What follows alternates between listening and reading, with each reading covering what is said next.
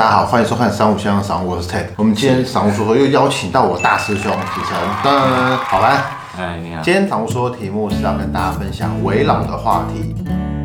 围老是危险老宅吗？呃，其实它的的这个东西大概是这样哈，它针对三十年以上的房子，全名叫做《都市危险暨老旧建筑物加速重建条例》。它针对的是两个对象啊，它第一个就是结构安全很危险的，或者是说你只要超过三十年以上的房子，你都可以用这样的条例去推动。三十年以上才算老宅，但如果有些人二十几年的房子看起来就很破了，那他们就想要做一些调整的话，那有办法走的人吗？只能从结构安全性上面去看，如果没有过那个门槛的话，还是没有办法。就是要等到三十年。结构危险的定义是哪一种？就比如说结构有龟裂吗？呃，应该是这么说，是是是，结构安全堪虑危险的建筑，并不是你我用肉眼看得到的就算哈。是，它必须要经过结构鉴定单位去鉴定之后，安全系数小于四十五，它有他们专业的安全系数的计算方法啦。那是算是什么单位？呃，它会有一个这个结构技师工会，你可以由结构技师工会这边大师兄做很多功课来。哇，哎，宝物啦！哎，我待会我会很完整跟大家做分享。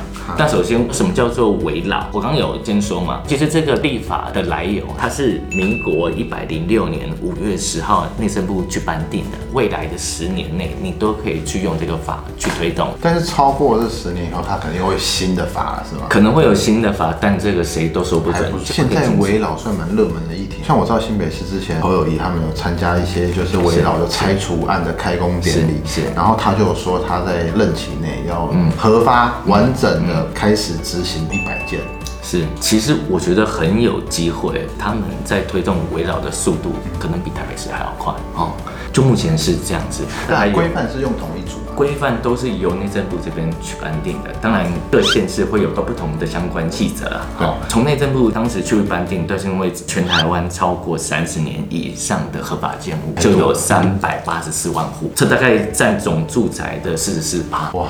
那真是要拆的还蛮多的呢。应该是说老宅还蛮多的，但是有一些老宅其实还没有危险的问题，是不是？基本上也有那种盖很多年，它结构上是没问题，但是管线一定会老旧。消耗品，对，然后这是这是其一，然后其二是经过这么多年之后，当然有一些资产分配的问题。通过这样的改建方式，其实它也可以将资产做一个重新的配置，嗯这是好事。一直以来大家都很想了解围绕到。底在做什么？它又有什么优点？哦，那我先从它的优点说好了。它有三个优点哈。第一个是它跟都根一样，它一样有奖励容积。意思是什么？我参加围绕，我可以盖的比一般重建还要多。它又有规范，那规范是很清楚，它是条列式的。你符合 A 跟 B，那 A 跟 B 的奖励值差是死的。它跟都跟不一样，都跟它有的部分还要去计算。都跟算是含扣空间很大的吧，对吧？可能那个空间掌握并不是在。在我们或者是建商手上，是在政府机关，他们有一个大都跟会嘛，他们有分干事会跟委员会，他们会去审去评估，然后才告诉你说可以给你多少。其实这种就很不透明。基本上它也是公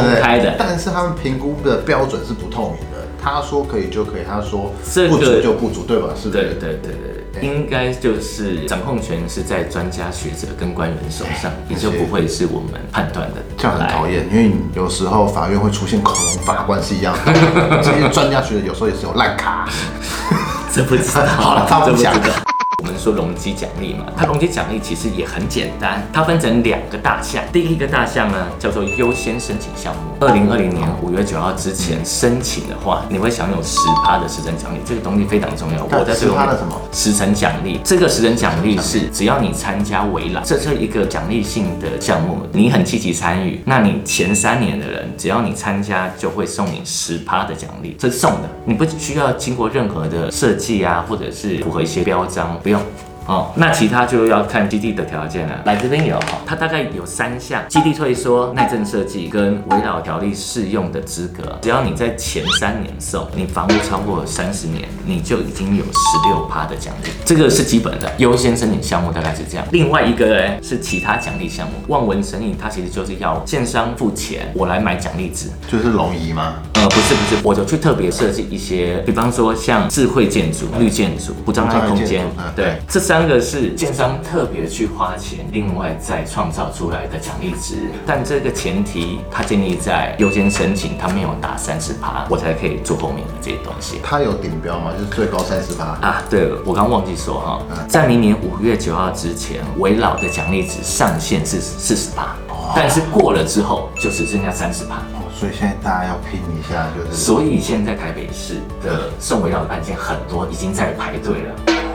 对，到时候应该以送件时间为主吧，以中间它可能时间为主，但是嗯它不确定性是什么？你送件你有可能有可能不过。被推荐，被推荐过了五月九号的时候再送件就没有这十趴了。这个容积是可以回馈给原本的住户的，是的建商也可以多卖一点，对不对？是是是利润他们就可以多抓了。利润可以变多，我容积增加，住户可以分多，原来的地主可以分更多，建商也可以分更多房子。嗯，好，我因为多容积，我要有多盖这些房子，它其实对建商来说，只是它比例上的增加，我成本也增加，但是我利润也放大了嘛。对好它等比例的啦。好因。为总比说盖不了那么多容积来的好。是，但因为最重要的是，原来住的人他希望能够换回来更多的对，因为都跟户可能有一些人是原本的房屋的权重是多少，比如他可能八十平，但都跟网可能分到七十平或六十平，是是反正就是会这样子。对对所以为什么有些做都跟或合建是建商最痛苦？因为回馈不了给原本住户这么多的那就会没办法就是。他们就会不愿意啊。对啊，对，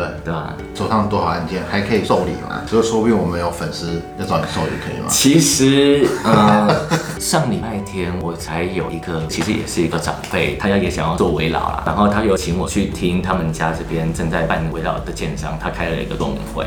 我在听完之后，我跟他说，阿姨一定要加入，不管怎么样，第一个建商说的其实是实在的，我也有帮你从头到尾都看过了，包括他们的建筑设计、对。成本分析，他们还算是很诚实的建商。第二个是什么？我很怕他们这个案子再送围绕，如果大家不团结，到明年五月九号之前没有送，这奖励值就少了十趴，容积差十趴差很多，差蛮多的，差蛮多的。哇到所以差八位数。对，所以我跟他说说说，一定要想办法加入，不管这个建商的产品你有没有喜欢，你先把自己的权益给保。产品和设计之后还可以还，这还可以对不对？还可以讨论啦。讨论的，但是你奖励值你过了这时间就申请就少十趴，那会差很多。那当然，他有问我说，子成，那你要不要你们公司过来做？那我就说，其实任何一个建商只要肯愿意做改建、做都市的重建的推动，其实我们都是乐观其成的，成功不用在乎那最重要的是，他们给的条件，他们说的内容都是不是很实在？只要实在，大家都很认真在做，一定要支持这些很认真在帮你们推动的人。他不用是我，他也不用是 TED，好，当然 TED 他不做这一块。我要说的是，真正在前线第一线做的这些人，你们要给他一些尊重跟支持，因为他们都非常非常的辛苦的。然后我再说，他在税负上面跟都跟一样有减免，他税负减免也很单纯，它只有两个方式。第一个就是你盖完之后的新房子，地价税跟房屋税减半征收两年。好，因为在前实物上。对对对因为在实物上，我们新的房子房屋的平均限制会比较高，当然房屋税自然也会变高。但返回来就是因为担心大家怕说，虽然说我换新房子，但是我房屋税一定会变高，怎么办？那我就没有这样的动力去去协助推动啊。他会他会觉得说我要负担的有可能比我没换缴的更多，对不对？对对对，这个是算得正了，但是我还没完。第二个假设你的房子在重建完之后，是我们自然人持有，自然人就是一般的人啊。我们如果没有把它给卖掉的话，我的房屋税减免我可以继续延长，最多延长十年。也就是说，我如果我改建之后，我房屋没有卖掉，我房屋税减半征收十二年。哇，所对，其实，在税上面是会有一些蛮多洞可以钻的，对不对？会有一些的优惠啊，但是这个洞其实评定限值是政府定的，所以这我们也也不不能说它是洞，是不是？它不能知道，它不能。合法钻洞。对 对，你要这样解释也是可以。然后第三个就是我跟你说，它有在建蔽率跟高度的放宽，因为一般房子他们要改建，我可以去申请到这样的容积，但是我的高度这跟建筑法规有关哈。还是它销线它可能还是会限制住它高度，所以变成说高度限制住，你就算多的容积也盖不上去了。对，变成说我申请这么多容积，我没办法盖，那申请假的。所以在去年的十月份，二零一八年十月份，是我跟你说，土地使用分区管制条例的九十五之三，它有在做调整，调整之后，它高度放宽，你自然就放得进去了。好，现在这些问题都解决了。既然大家都了解做围绕的好处，这三大优点，那我们现在就来教大家怎么去做哈。它大概也是分成三个阶段。嗯，第一个就是我们要先判断它能不能够作为了，够不够危险，够不够老。对。它一样有三要素哈，第一个它必须在都市计划区内，嗯，好，第二个你要去判断它是不是属于历史建物，比方说像迪化街那边，它可能有一些是历史建物，它就不能够再改建了啦。北门就不能，对对对，北门有没有人要盖哈？然后第三就是它是属于危险或者是老旧建物，一开始有提哈，它就是它没有达到结构安全性能的最低标准啊。那老旧是什么呢？一定要三十年以上的合法建物。我们在实物上曾经。有碰过的问题是这样，地主的房子明年就一百年了。明年就一百年了，好的，所以他们其实，在日据时代就有那个时候的房子，它不一定有使用执照。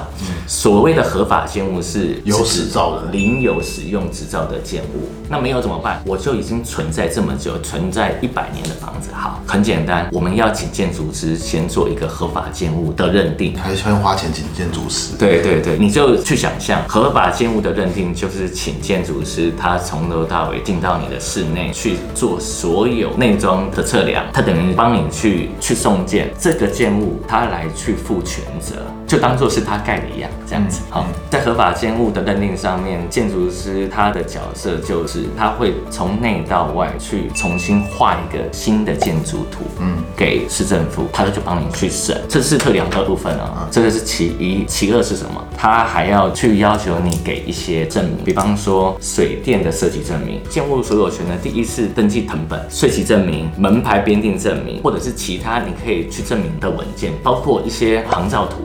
这些才能够去证明说你是在三十年之前就存在的事实。嗯，这些大概要花一些时间，花一个月啊，一个月还可以啦，我以为要花半年。第一关过了，再来就是什么结构鉴定。结构鉴定基本上内政部结构技师工会它有公定这二十四家厂商，由这二十四家厂商帮我们去做结构性的鉴定。鉴定完之后，自然就知道在结构性上面我们能够符合哪些奖励值的标准。我再补充一下，结构性的鉴定它只需要改建范围内的百分之五十的所有权人同意，他就可以去做了。哦，所以是就超过半数就好了，超过半数就可以。鉴定也完成之后，最后一个，这是最重要的重建计划。重建计划里面包含的内容就比较多了。然后就是刚刚，比如说有没有绿建筑、智慧建筑，还是无障碍的这些全部的内容，预计要设计之后盖房子的内容物要出来，算是有点像建筑计划了。你说的没有错，重建计划它包含的东西。有很多，我先说它重点。第一个，它必须要取得你想用围绕条例的方式去做改建的基地内所有的所有权人的同意，百分之百，要百分之百同意。这是最难的一关。对，这个是最难的，就是大家都要签这个重建计划同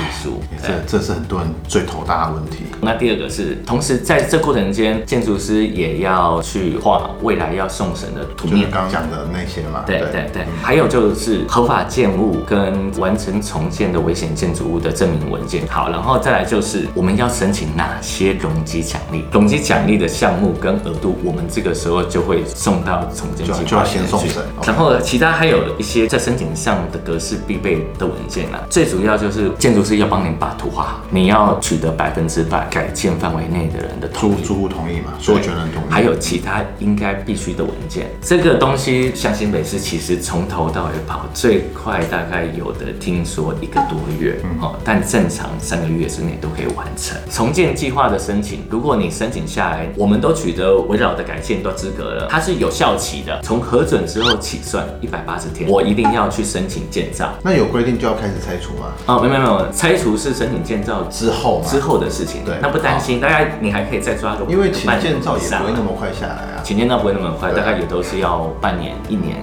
看区域，基本都要那么久。对。如果期限到了还没有申请，到怎么办？它还可以再延长一次。所以以在时间上其实是充裕的。其实我们今天讲的差不多了，嗯，就是按照步骤去做。但最困难的就是所有权人百分之百同意，就是最难的就是要团结。希望未来政府就是对于这个是有一些配套措施的啦，因为这以前就是有发生一个人不同意就全盘推翻的这种。其实这是一直以来做改建、土地开发、城市再造最难的部分，就是团结。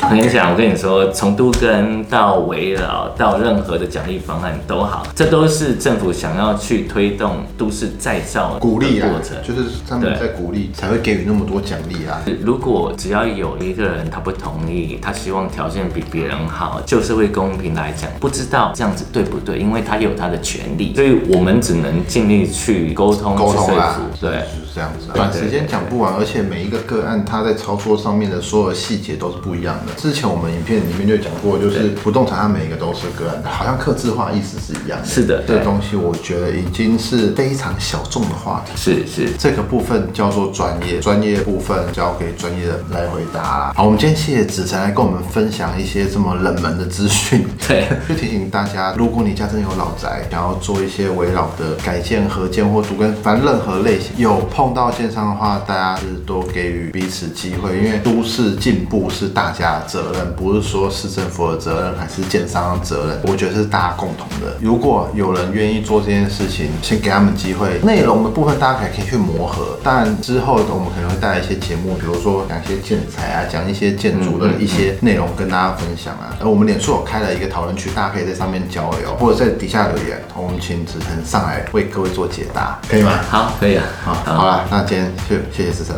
好，谢谢。好，我们今天的播报就到这边，谢谢谢大家的收听。喜欢我们播报和喜欢我们节目的朋友们，记得订阅我们以及 YouTube 频道，或是加入三五先生赏屋脸书的讨论区，大家在那边可以良善的互动交流。大家再见，拜拜。